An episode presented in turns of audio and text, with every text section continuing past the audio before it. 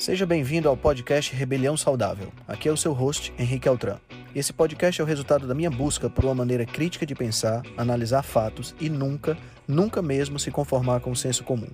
Aqui você irá encontrar questionamentos, ceticismo inteligente, análise crítica e conhecimento, tudo isso regado com muita leveza e bom humor. Irei entrevistar personalidades de diversas áreas para um bate-papo com uma troca franca de ideias. Prometo a você que sempre pensarei fora da caixa para levar informações relevantes, de aplicabilidade imediata, além de muita inspiração. Junte-se a nós. Ser saudável é a melhor maneira de se rebelar contra o sistema.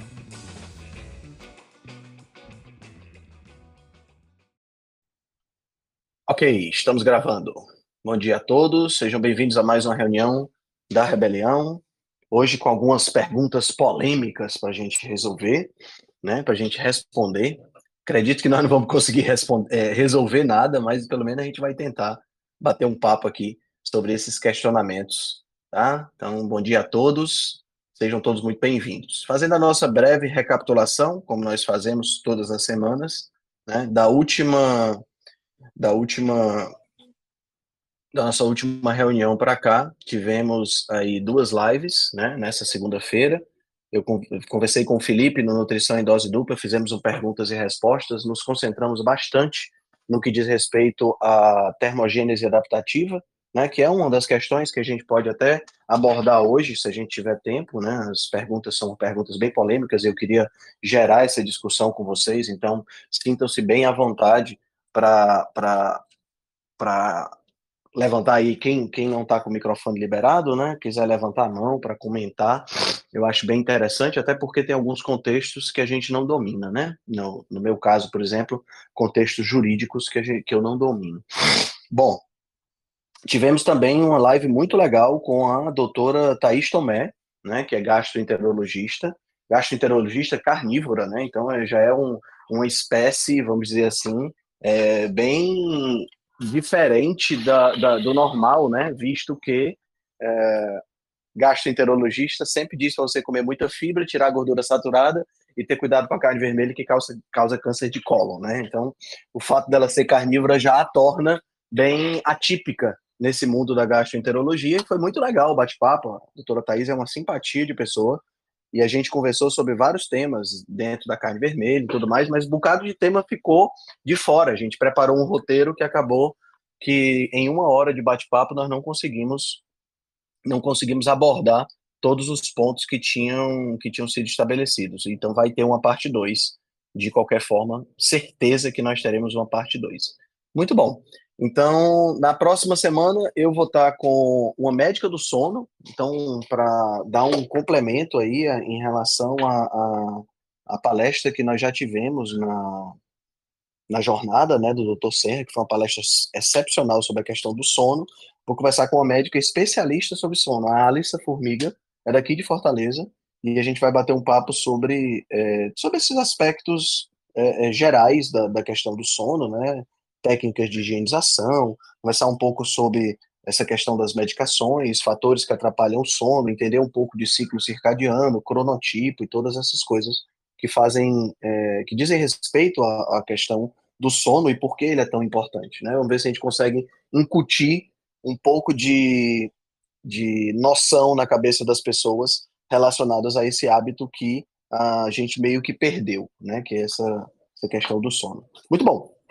Então vamos começar. A primeira pergunta que, na verdade, essas perguntas foram sugeridas, pessoal, para quem não sabe, essas perguntas foram sugeridas lá no grupo específico da rebelião dos profissionais da área de saúde, que são que inclui aí vários tipos de vários é, várias profissões diferentes, né? E o Alessandro, Alessandro Medeiros, eu perguntei algum tema para a gente discutir hoje, o Alessandro sugeriu essas duas perguntas que eu achei muito pertinentes, né? Primeiro, a questão relacionada com a parte é, jurídica, né? Então, eu vou colocar a situação para vocês, colocar a minha opinião e vocês me dizem aí o que é que vocês acham, tá? Então, qual é a situação? A situação é uma. Imagina que você, você tem um médico, endocrinologista, por exemplo, ou um nutricionista, tá? Tanto faz, a situação se aplica às duas, aos dois tipos de profissional, e na, no consultório desses profissionais aparece uma pessoa que está obesa, tá? Que está diabética, tá certo? Diabetes descontrolado, tá? E a no caso essa, acho que essa situação ela fica mais clara em relação ao nutricionista, até melhor porque tem a ver mais com o que eu faço, né? Porque o médico a primeira coisa que ele vai fazer com a diabetes descontrolada, o endocrinologista, é passar um medicamento para controlar essa, para fazer o controle dessa diabetes, isso é o mais natural, né? Vai passar aí, sei lá, talvez dependendo do, do nível e do histórico, uma metformina ou um, um, uma semaglutida, né, um Ozempic, alguma coisa dessa natureza. Mas no caso do nutricionista, o nutricionista vai passar uma dieta, né? E vai passar uma dieta seguindo as diretrizes. E aí é onde está a pergunta do Alessandro. Até que ponto o profissional que está seguindo as diretrizes pode ser processado por má conduta, né? Imagina uma pessoa com diabetes e que vai receber uma dieta aonde essa dieta tem 55% de carboidrato que vai afetar diretamente a glicemia da pessoa, consequentemente causando mais mal do que bem, né? Ou seja, mesmo que seja uma dieta hipocalórica, porque vamos entender uma coisa, pessoal, o diabetes, ou no caso o diabetes tipo 2 especificamente, né, não podemos esquecer isso, o diabetes tipo 2, ele é uma, uma situação onde a pessoa tem insulina circulando demais. A pessoa é resistente à insulina. E exatamente por ser resistente à insulina, ela produz mais insulina do que o normal, tá? Então, o corpo dela demora a absorver e assimilar os carboidratos. Portanto, quando ela come, por exemplo, um, uma fatia de pão integral no café da manhã, ela vai demorar muito mais tempo com esse açúcar circulando do que uma pessoa que não tem resistência à insulina, certo? Então isso precisa ficar claro para vocês poderem entender a ideia. Então, se eu jogo para essa pessoa uma dieta que seja hipocalórica, porque eu quero que ela perca peso, né? Então eu jogo uma dieta que tem menos caloria do que o que ela vai do que o que ela vai gastar. Mas essa dieta tem excesso de carboidrato, você concorda comigo que eu posso até conseguir por algum motivo tá? Por uma extrema força de vontade dessa pessoa, eu posso até conseguir que ela fique aderida, que ela tenha uma boa adesão à dieta, tá? Mas vai ser muito difícil essa pessoa controlar o diabetes a partir daí. E muito provavelmente ela não vai conseguir perder peso. Ela pode perder peso, mas é pouco provável, tá? Então a pergunta é exatamente essa. A pessoa que chega no consultório do nutricionista, que recebe uma dieta com 55% de carboidrato, uma pessoa diabética, esse nutricionista ele pode ser responsabilizado porque está seguindo as diretrizes, né? E a gente sabe, pelo menos na faculdade foi assim que eu aprendi, que as pessoas precisam de carboidrato para viver, mesmo aquelas que são diabéticas, elas podem comer absolutamente de tudo. Então a pergunta é uma pergunta pertinente, tá? A minha visão sobre essa pergunta, e aí eu quero depois escutar vocês, a minha visão sobre essa pergunta é de que este nutricionista, ele não é, ele deveria ser, mas pela legislação vigente, ele não pode ser responsabilizado por estar fazendo, estar seguindo as diretrizes, porque o problema está nas diretrizes. E aí eu trago para vocês uma reflexão que é até que ponto essas diretrizes devem ser seguidas ou não, né? Porque infelizmente, né, eu, eu acho que vocês vão concordar comigo, as diretrizes elas são utilizadas hoje em dia como se fossem mandamentos, né? E não como se fossem diretrizes. As diretrizes elas servem para quê? As diretrizes elas ajudam no sentido de que elas permitem ao médico, permitem ao nutricionista, permitem aos profissionais que acabaram de sair da faculdade, eles têm um norte. Eu, a gente fez uma live, os cavaleiros fizeram uma live com, com, falando sobre essa questão das diretrizes, né? E esse norte ele serve para guiar, guiar as pessoas que não têm a habilidade ou que não têm a experiência necessária para lidar com esses pacientes, porque acabaram de sair da faculdade, acabaram de sair da, da, da, do processo de formação. Mas essas diretrizes, elas não são mandamentos. Não é obrigatório que as pessoas usem essas diretrizes, tá? Pelo menos na nutrição não é. E é, é, agora, aí vem o outro lado da moeda, né? O outro lado da moeda é até que ponto esse profissional seguindo as diretrizes não está simplesmente seguindo as diretrizes porque é mais fácil para ele, né? Porque é muito mais fácil não pensar e não questionar se a diretriz vai funcionar para aquele paciente especificamente que está na frente dele. Será que essa diretriz é realmente a melhor estratégia para aquele específico paciente? Porque vamos, vamos lá, do ponto de vista, do ponto de vista é, é, de, de execução, é muito mais fácil para mim, como profissional, apenas seguir a diretriz, porque eu não preciso pensar, né? Eu chega para mim, chega para mim na minha frente um paciente que é diabético, eu faço uma dieta para ele que tem pouca gordura saturada, porque a diretriz, a diretriz diz isso, faço uma, uma dieta para ele que tem pouco sódio, porque a diretriz diz isso, e faço uma dieta para ele hipocalórica, mas com 55% de carboidrato, 30% de proteína e 20, talvez 15, 20% de gordura. Pronto. Eu não precisei pensar, tá entendendo? É muito mais fácil para o profissional fazer isso, né? Porque ele não precisa pensar. Mas aí a gente vem com outro ponto também. Olha, é, é, a, a pergunta tem uma série de desmembramentos. A gente tem um outro ponto. Um profissional como esse, que segue apenas as diretrizes, não é muito mais fácil que esse profissional seja substituído por um aplicativo? Por uma inteligência artificial, por exemplo? Porque esse profissional vai apenas seguir a diretriz. E a diretriz, ela é clara em relação a esse. É, ela é um algoritmo, né? ela é um protocolo. Então, se eu sou um profissional que apenas segue a diretriz, que não pensa, a única diferença desse profissional para o aplicativo é que ele é uma pessoa falando na sua frente. Mas o, o, aplicativo também pode seguir o mesmo protocolo e elaborar uma dieta com a mesma, com a mesma, as mesmas características, muitas vezes, talvez, de repente, até melhor, porque o, o algoritmo da inteligência artificial, do aplicativo, pode encontrar mais variáveis que o, o profissional não está pensando, não está aderindo naquele momento, né? Então veja que nós temos aí várias reflexões juntas, tá? Para liberar para vocês comentarem. Reflexão número um: esse, esse profissional ele pode ser responsabilizado juridicamente porque está causando um mal ao paciente? Pergunta número dois, né? A, esse profissional deve, deveria é ter autonomia para não seguir as diretrizes e pensar por conta própria? Que, o que é que impede ele de fazer esse tipo de coisa? E, número, e pergunta número três, né? Ah, como esse profissional pode se destacar em relação a essa enxurrada de aplicativos que podem fazer absolutamente a mesma coisa que ele. Eu estou trazendo muita brasa para minha sardinha, falando aqui da nutrição, mas eu acredito que isso vale para qualquer, porque a gente tem visto, por exemplo, pegando aqui a área do Dr. Ricardo, né, que é a cardiologia, é muito fácil você ter profissionais que hoje simplesmente olham para os exames de colesterol, LDL, HDL e tudo mais, e simplesmente passam um medicamento porque existe uma meta a ser seguida, né?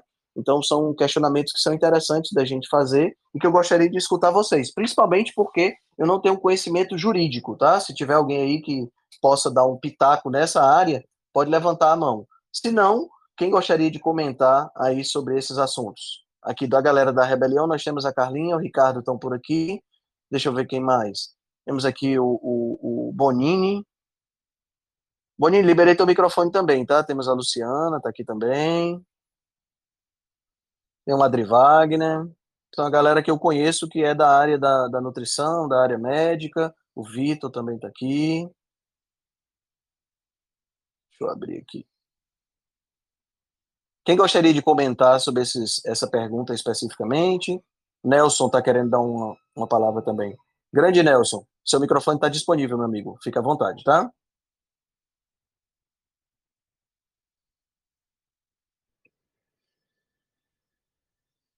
Alguém gostaria de comentar?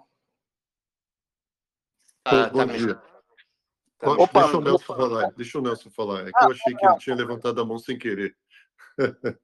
ah, ô, ô, Ricardo, pode falar, depois eu complemento.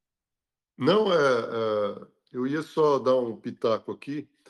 É, na verdade, Henrique, isso é uma situação, é um assunto bem complexo, né? Eu acho ainda mais se você hum. envolver aspectos jurídicos, eu também não, não teria conhecimento, ponto de vista aí, judicial desse tipo de coisa, né, para falar com certeza, né? Mas eu acho que quando você envolve a nutrição, é ainda mais difícil, né? Porque vamos supor que o profissional de saúde vai lá e passa uma dieta para o paciente.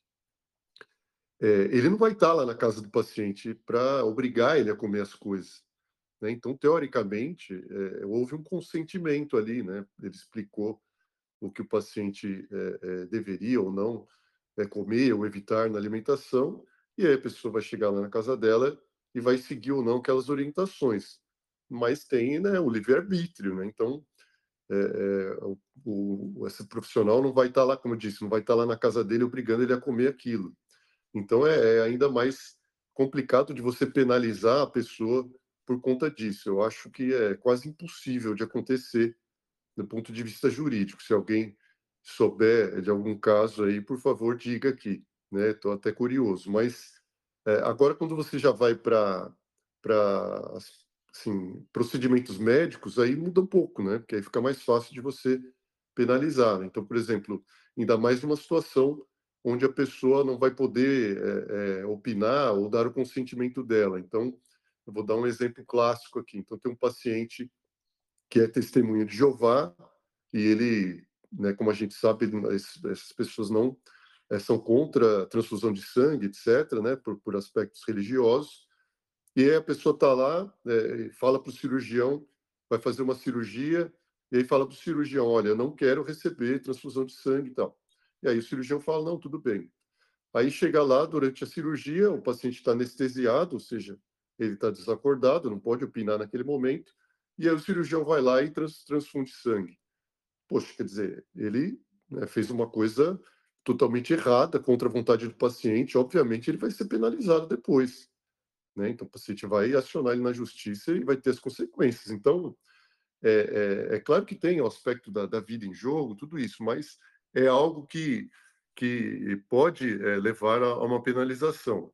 Agora, como, como eu falei, remédios, a mesma coisa, né? Se você prescrever um remédio totalmente fora de contexto ali, que sabidamente poderia é, levar a, o paciente a, a, ao risco de vida, também é, é, mais fácil você ser penalizado. Agora, você falou das diretrizes, né? Se o médico está seguindo a diretriz, aí não tem como, né? Porque é como se ele. Imagina que ele esteja resguardado, né? Ele está respaldado pela diretriz. Né? Então ele vai falar assim, olha, vai falar para o juiz, né? Olha, mas eu, eu, apenas segui a diretriz. Em teoria, a diretriz foi escrita pelos profissionais que mais entendem do assunto e eles chegaram à conclusão que essa é a melhor conduta a ser seguida. Então, é, se a pessoa está seguindo a diretriz, não tem como ela ser penalizada, né? É, eu penso ah, da mesma forma. Ela, aí é aquela questão que você falou, né? Mas se ela, ela, os profissionais deveriam sempre seguir cegamente as diretrizes, aí já é outra história, né? Quem me acompanha sabe que, que eu acho que não, né?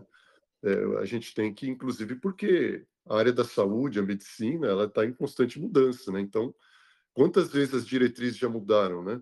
Alguma coisa que estava em diretriz e depois se percebeu que estava errado e aí então foi modificado.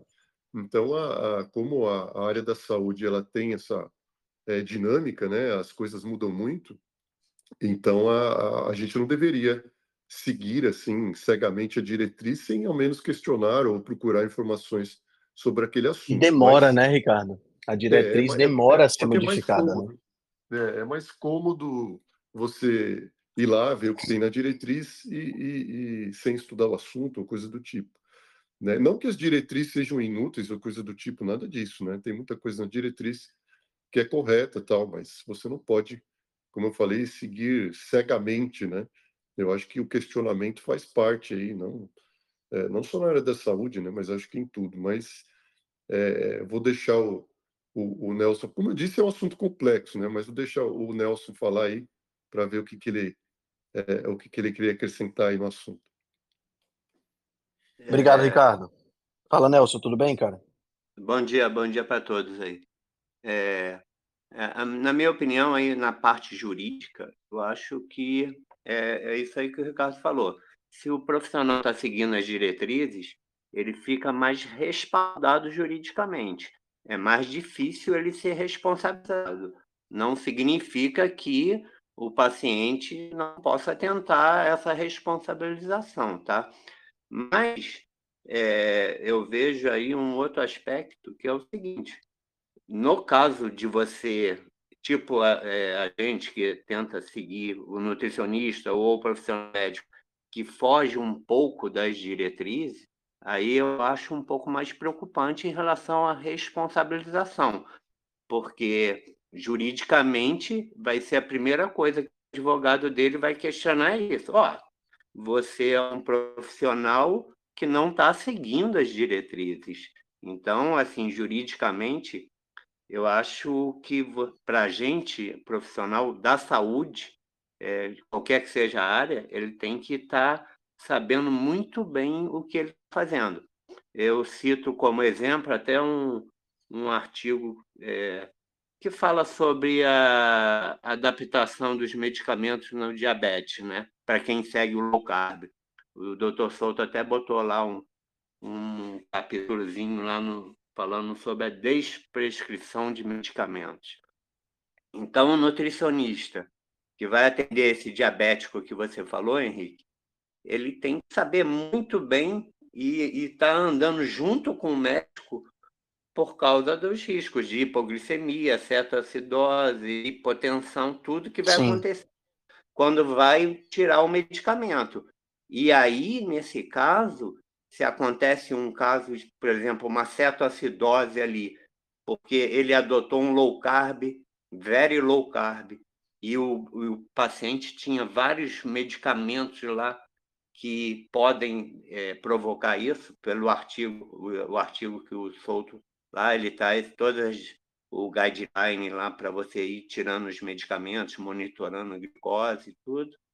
Nesse caso, é bem provável que ele seja responsabilizado, é, é porque se acontece um, um, uma cetoacidose dessa e o paciente vem a óbito, imagina, e ele não seguiu a diretriz e ainda não seguiu ah, essa essa adaptação de medicamento junto com o médico que é o responsável pela parte de medicação, imagina como é que isso, é, aí, nesse caso, eu acho que é mais perigoso ele ser responsabilizado e, com certeza, vai surtir isso na vida dele como profissional. É, é, é só uma opinião minha. É isso aí. Eu, eu acho que tem, tem uma certa razão no que você está colocando, Nelson. E isso acaba é, é, conferindo um, um, rigor maior que tem que ser aplicado quando a gente atua, né? É, Quem mais gosta de algum? Opa, fala aí, cara. Não, não, é, é, é, por isso, até um alerta aqui para os profissionais de saúde, é por isso que o importante, é, é muito importante, que seja qual for é, a sua área, que você sempre escreva tudo no prontuário, né? Então a gente tem que ter as, as, todas as informações bem documentadas. Então, igual o Nelson alertou aí para a questão de alguns riscos que existem, né? De cetoacidose ou, ou coisa do tipo. É, então, se você está utilizando uma, uma estratégia onde existe algum, algum, risco, você vai escrever lá no prontuário. É, o paciente foi orientado quanto aos riscos né, envolvidos na, na, na, estratégia e alertado sobre é, é, os cuidados que vai ter que tomar. Então, aí por quê? Porque se isso cai né, né na, na, justiça ou coisa do tipo, vai, vai ser conferido isso, né, o prontuário do paciente, se estava escrita as informações. Então, isso aí é importante profissional de saúde, sempre deixa tudo escrito, porque senão você chega lá e fala, não, mas eu falei para o paciente, isso não tem valor algum, né? Então, é, é quando está tudo documentado, é, isso é importante, né? Isso tem, tem valor depois até para o pro profissional se proteger também. Né? É claro, o mais importante de tudo é você fazer as coisas certas, né? Isso aqui é, acho que é óbvio, né? Não precisa nem, é, nem falar isso, né? Mas eu estou falando, uh, deixar as coisas bem documentadas também é, é uma proteção que você tem, né, em caso de, de algum problema. É, o, o, Ricardo, é exatamente isso. Juridicamente, o que vale é o que está documentado. Então, assim, na hora lá é, é só o que está nos autos. Então, quem tiver documentado e tudo, se você faz isso corretamente, deixa tudo certinho, ou até não só no prontuário, mas e-mails que você trocou com o paciente, conversas, sempre orientando e sempre documentando, para você se resguardar profissionalmente, porque é, na, na, justiça, na parte, é, só vai ser o que está documentado é o que vai ser provado, né? Isso que vai surtir algum efeito lá de responsabilização ou não, né? É, isso é o que vai valer, é verdade. Alguém tem mais algum ponto para abordar, pessoal, dentro dessa ideia? Bom dia, Henrique. Fala, Vitor. Bom dia, pessoal. Eu lembrei de um exemplo que, na verdade, não é sobre nutrição. O documentário A Pílula Mágica fala sobre a dieta cetogênica. Ele trouxe o caso do médico Tim Noakes, que foi processado lá na, na África do Sul. Eu não lembro exatamente porquê, né? Mas era, era porque... O Noakes foi processado... É. Começou o processo, na realidade, porque ele emitiu um tweet diz, quando uma mulher perguntou sobre gravidez e dietas de baixo carboidrato e ele sugeriu que não haveria problema. O processo começou a partir daí. Daí a vida dele foi literalmente escrutinizada para encontrar os problemas. E acabou que durou um bom tempo. É mais um, um exemplo, né? Interessante. Uhum. E, a gente tem que e... ficar muito ligado nessas coisas, realmente. Oi, Henrique. Mas sobre outra, a parte da... outra, só, só outra coisa que é, Não. interessante é em relação à mídia social, né? Instagram e tudo. Os profissionais sempre é, é, é legal colocar que, que isso não é uma recomendação, isso não é uma orientação. É, consulte o seu, é, seu médico, seu nutricionista, se você quer um acompanhamento. É um, sempre que você postar alguma coisa, ou você está sempre ressaltando isso na mídia social, porque é outro caso, né? Ele foi responsável exatamente por isso. Eu acho que se ele tivesse colocado isso lá, é, é, talvez não fosse.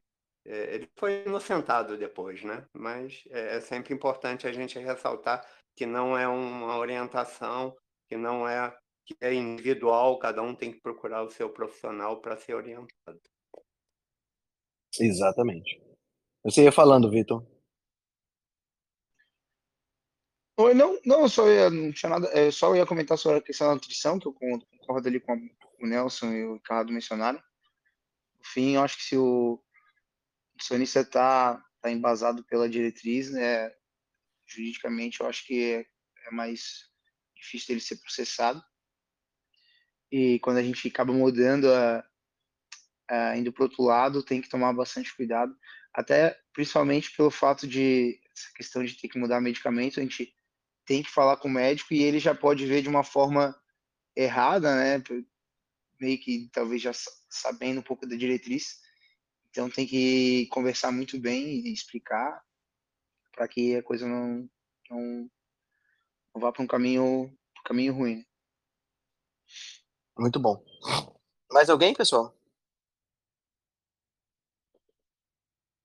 Show. A segunda parte da nossa, do nosso bate-papo aqui é sobre uma, um questionamento que surgiu, também feito pelo Alessandro, que foi. É, saiu saiu numa, numa entrevista, tá? Entrevista. É, é, e, e, aqui não é, não é importante a pessoa em si, porque a gente vai questionar aqui e conversar sobre a, sobre a afirmação, né?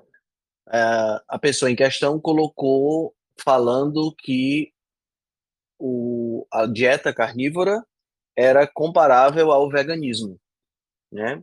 E assim, a gente tem que ter muita atenção, na minha opinião, tá? Sobre, é, é, sobre a forma como a gente escuta essas coisas, porque a gente tem que entender que sempre que a gente vai falar sobre qualquer coisa relacionada à dieta, medicamentos, essa coisa toda, nós temos que estar sempre pautado na evidência que existe, né?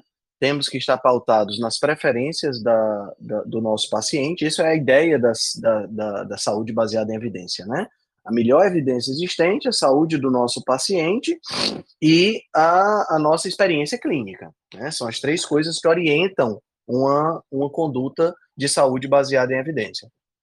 Então, assim, é, é, quando se fala sobre essa questão de dieta carnívora, por mais que nós tenhamos muitos casos anedóticos de melhoras significativas, alguns relatos de caso, né, algumas pessoas que eh, já tiveram seu registro na literatura, mas nós não temos evidência de alto nível de qualidade absolutamente nenhuma na literatura sobre uma dieta carnívora como ela está sendo feita hoje. Ah, mas nós temos os relatos do Wilhelmo Stephenson, nós temos o relato do Alessandro Medeiros, nós temos o relato temos, nós temos relatos de caso. E relatos de caso, dentro da hierarquia das, da, das evidências científicas, não são é, evidências que nos demonstram robustez. Portanto, elas são as melhores evidências que existem, mas elas não demonstram nenhuma robustez, tá certo? Infelizmente, a gente não tem ainda esse tipo, eu não sei nem se a gente vai ter é, é, é evidências um pouco mais, um pouco mais é, é, robustas em relação a essa questão. Portanto, falar de dieta carnívora dentro de um ambiente público e de um ambiente de entrevista é muitas vezes algo problemático, tá? Porque você está falando do ponto de vista científico e do ponto de vista científico nós não temos um respaldo tão grande assim. Quando eu estou falando da minha opinião, quando eu estou falando da minha visão e quando eu estou falando da minha experiência, aí é diferente, porque aí eu posso falar do que eu quiser, né? Mas eu não estou falando, não, não foi essa, a, não foi esse o contexto que foi colocado. Quando a gente está, quando comparo a dieta carnívora ao veganismo, e eu entendo perfeitamente essa comparação, é porque são dois extremos de um espectro, né? Eu tenho aí o extremo da pessoa que não come nada de origem animal e tem aí o extremo da pessoa que não come nada de origem vegetal. Agora, Daí a dizer que as duas dietas são equivalentes, aí isso é viagem total. Por que, que é viagem total? Porque, em termos de adequação biológica, uma dieta de base carnívora, ou até mesmo uma dieta carnívora estrita, ela é não só completa do ponto de vista nutricional, como ela é muito mais adequada biologicamente. Não precisa a gente ir muito longe, né? Basta a gente pegar aí, não preciso pegar 350 exemplos, basta pegar o exemplo da vitamina B12, que não existe nos vegetais, e você vai encontrar nos alimentos de origem animal. Só aí a gente já mostra que as dietas são totalmente diferentes e a adequação biológica de uma dieta carnívora é muito maior. Tá? Então, eu queria só fazer essa ressalva no início, e principalmente a gente pensar na, no argumento em si e não na pessoa, né? Porque quando a gente trabalha argumentando contra a pessoa, a gente está argumentando de forma equivocada, né? A gente tem que pensar na ideia que foi colocada. E a ideia que foi colocada é uma ideia que, baseado na, na, na literatura científica, realmente nós não temos dados.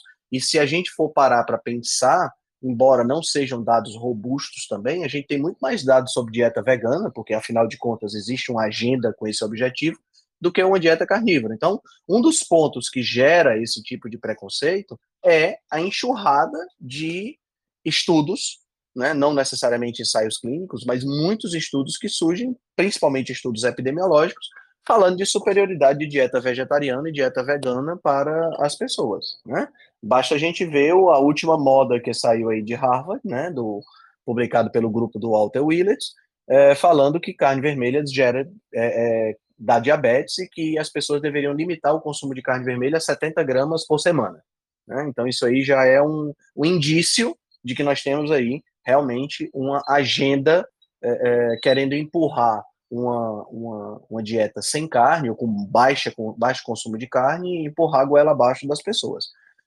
Mas dizer que dieta carnívora e veganismo são extremos opostos e que um equivale ao outro, tá, na minha visão, não está correto, porque você tem uma adequação biológica muito maior numa dieta de base carnívora e você tem uma adequação, uma, uma composição nutricional totalmente diferente. Uma dieta vegana, você tem carência de ferro, você tem carência de creatina, você tem carência de vitamina B2, taurina, diversos outros tipos de vitaminas, e isso gera deficiências nas pessoas que estão seguindo esse tipo de recomendação. Então, não acho que você possa comparar as duas dizendo que são espectros opostos. A única coisa que há que, que você pode comparar, que eu diria que são extremos do mesmo, do mesmo espectro, é que uma elimina dietas, alimentos de origem animal, a outra elimina alimentos de origem vegetal. Acho que é a única comparação possível que pode ser feita dentro dessa perspectiva. Mas o que é fato? A gente realmente não tem evidências científicas robustas de que a dieta carnívora é uma dieta viável para o ser humano, embora a gente tenha muitos relatos de casos. Dito isso, opiniões.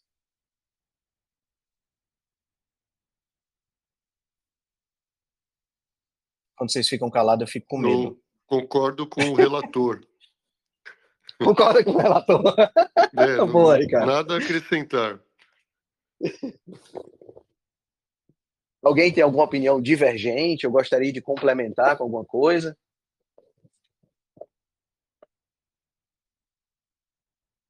Eu fico com medo quando vocês ficam calados, porque eu fico achando que eu falei alguma besteira. Ou que eu falei demais e que. Sei lá. Carlinha, você que está fazendo dieta carnívora, Carlinha, dê sua opinião. Fique calada, não, que você, a não ser que você esteja em cima da bicicleta e esteja ofegante, como você sempre está. Mas também não é problema, não. Pode falar ofegante.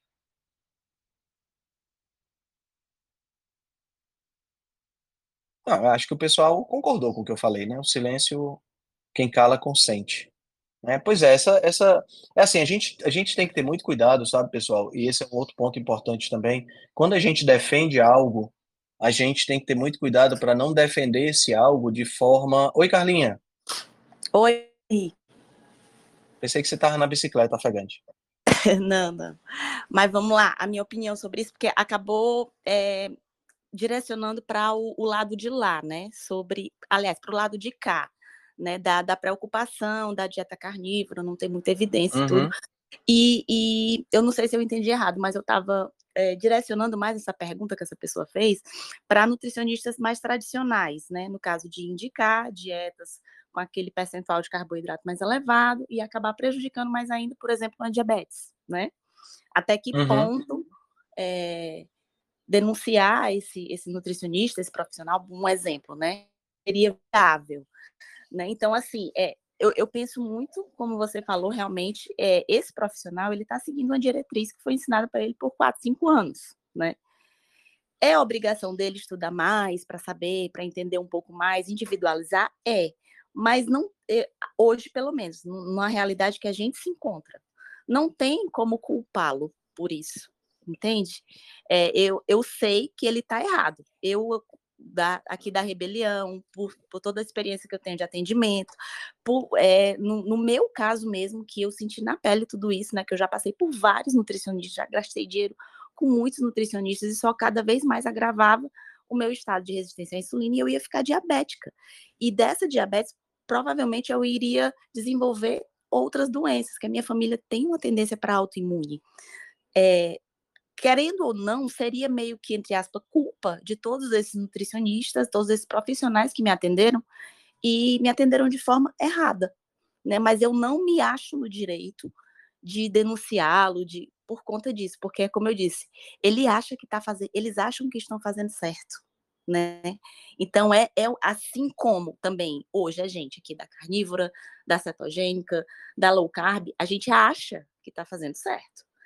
O, o, a questão é que 90% dos, da, é, dos casos tem funcionado muito, mas eu já atendi pessoas que elas não se dão bem com esse com essa característica alimentar e que se dão muito bem com dietas com carboidratos mais elevados, né? Então, uhum. assim, é um assunto bem, né? bem complexo que a gente vai passar aqui amanhã toda conversando, mas é bem por aí. Eu acho que uma nutrição de precisão, você passar o tempo com aquele paciente, entender o que está acontecendo, fazer testes, sim, fazer exames, sim, para ver como... a clínica também é muito importante, você ver como é que está sendo o resultado e tudo. Essa é que é a, a real importância para não deixar nenhuma diretriz lhe cegar. Né? Nossa, eu, eu aprendi na faculdade que eu tenho que colocar, sei lá, 55% de carboidrato, mas esse paciente aqui não está emagrecendo, está aumentando a resistência à insulina, está precisando de medicação, tem alguma coisa errada, né? É, na minha cabecinha é óbvio a gente pensar assim, né? Não deixar, assim como também a gente não deixar a nossa paixão pela carnívora, pela cetogênica, pela low carb, nos cegar, porque existe. Era exatamente sim, isso que eu ia dizer. Pois é, existem sim pessoas que não se enquadram muito nesse nosso viés, é uma realidade, né? É, é, exatamente isso que eu ia dizer, Carlinhos. A gente tem que ter muito cuidado quando a gente defende algo especificamente dentro da ciência, porque aí é onde a dieta carnívora tem que se diferenciar do veganismo. O veganismo ele é uma ideologia, né? Ele envolve uma opinião e envolve uma ideologia por trás, né? A dieta carnívora não pode se se caracterizar por isso. ela tem que ser algo que, como o próprio nome está dizendo, é uma modalidade de dieta e não uma ideologia. Tá entendendo? E quando a gente defende as coisas com defende as coisas com as quais a gente pelas quais a gente se apaixonou de uma forma tão enfática, né, com essa paixão, a gente deixa de lado a ciência e os argumentos mais racionais e mais sólidos. Aí vira discussão de time de futebol. Quem é o melhor time? É o meu. Por quê? Porque eu torço para ele. Porque tem as cores mais bonitas. Porque tem os melhores jogadores. Não, não tem os melhores jogadores, porque se você pegar uh, os times de futebol, você vai ver que, na média, quanto mais jogos você pega, a média é mais ou menos a mesma.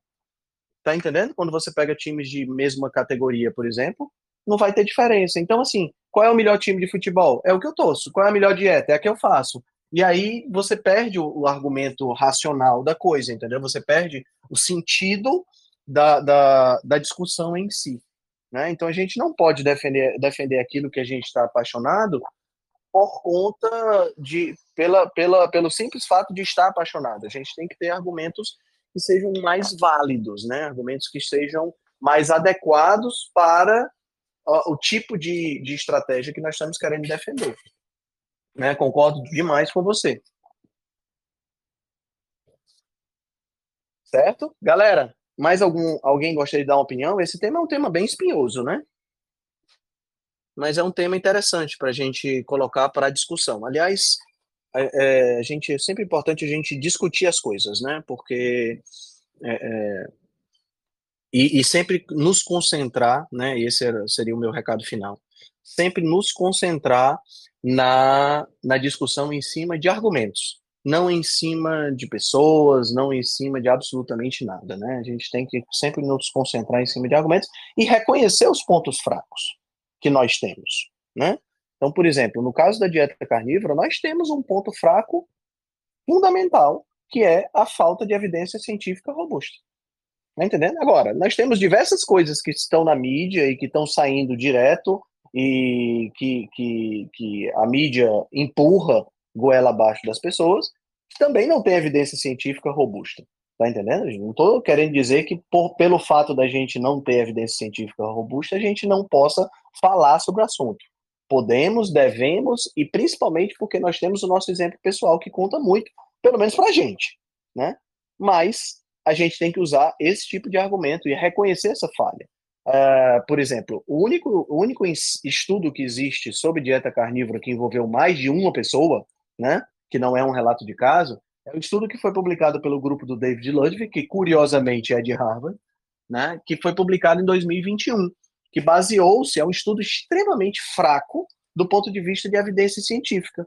Ele se baseou em relatórios autorreportados que foram encaminhados por um questionário de internet. Foram 2.020 e poucas, 2.029 pessoas, se não me engano, que relataram que melhoraram do diabetes, que melhoraram de um bocado de coisa fazendo uma dieta carnívora. Agora, é um estudo que tem uma base muito, muito, muito fraca, muito frágil. Tá entendendo? Por quê? Porque primeiro são dados autorreportados, segundo uma pesquisa feita pela internet, terceiro uma pesquisa feita pela internet direcionada a pessoas carnívoras, qualquer pessoa poderia responder, sabe? Você não tem um rigor científico muito grande, mas é o que a gente chama de estudo é, levantador de hipóteses. É o primeiro tipo de estudo que tem que ser feito. E tem que ser feito esse tipo de estudo, certo? A gente sabe que um estudo como esse é um estudo frágil, é um estudo fraco.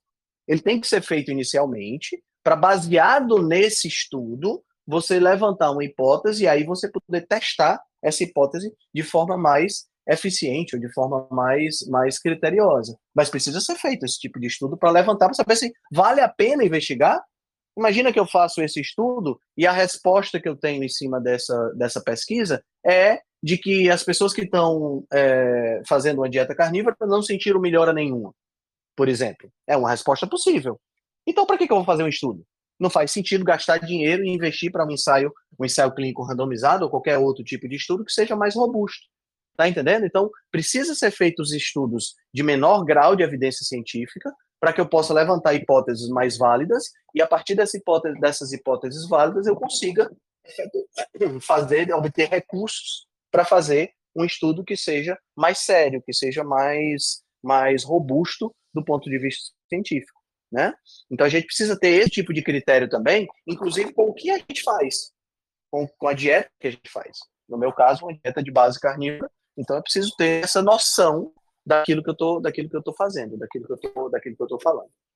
Show de bola, galera. Muito obrigado pela, pelas considerações, tá? Muito obrigado pela, pela participação. Obrigado, Carlinha. Obrigado, doutor Ricardo. Obrigado, Vitor. Obrigado, Nelson. Foi show de bola o bate-papo de hoje.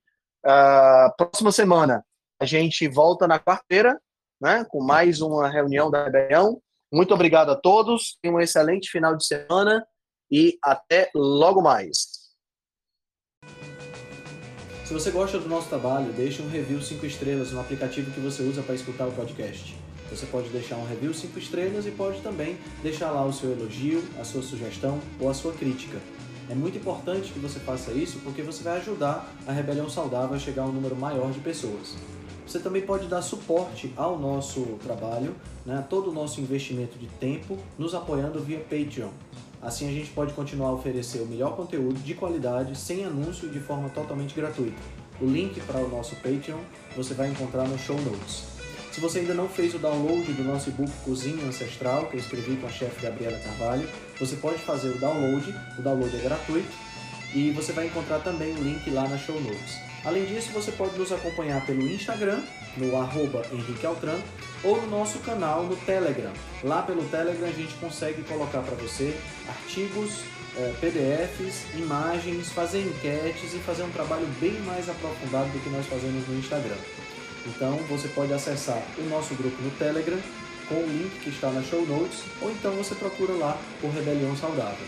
Nós temos também um canal no YouTube e um canal no IGTV, onde todos os vídeos das lives e os vídeos dos podcasts são gravados e você pode assistir na, no conforto da sua casa. Eu agradeço demais a atenção de vocês e espero que a gente se encontre no próximo podcast.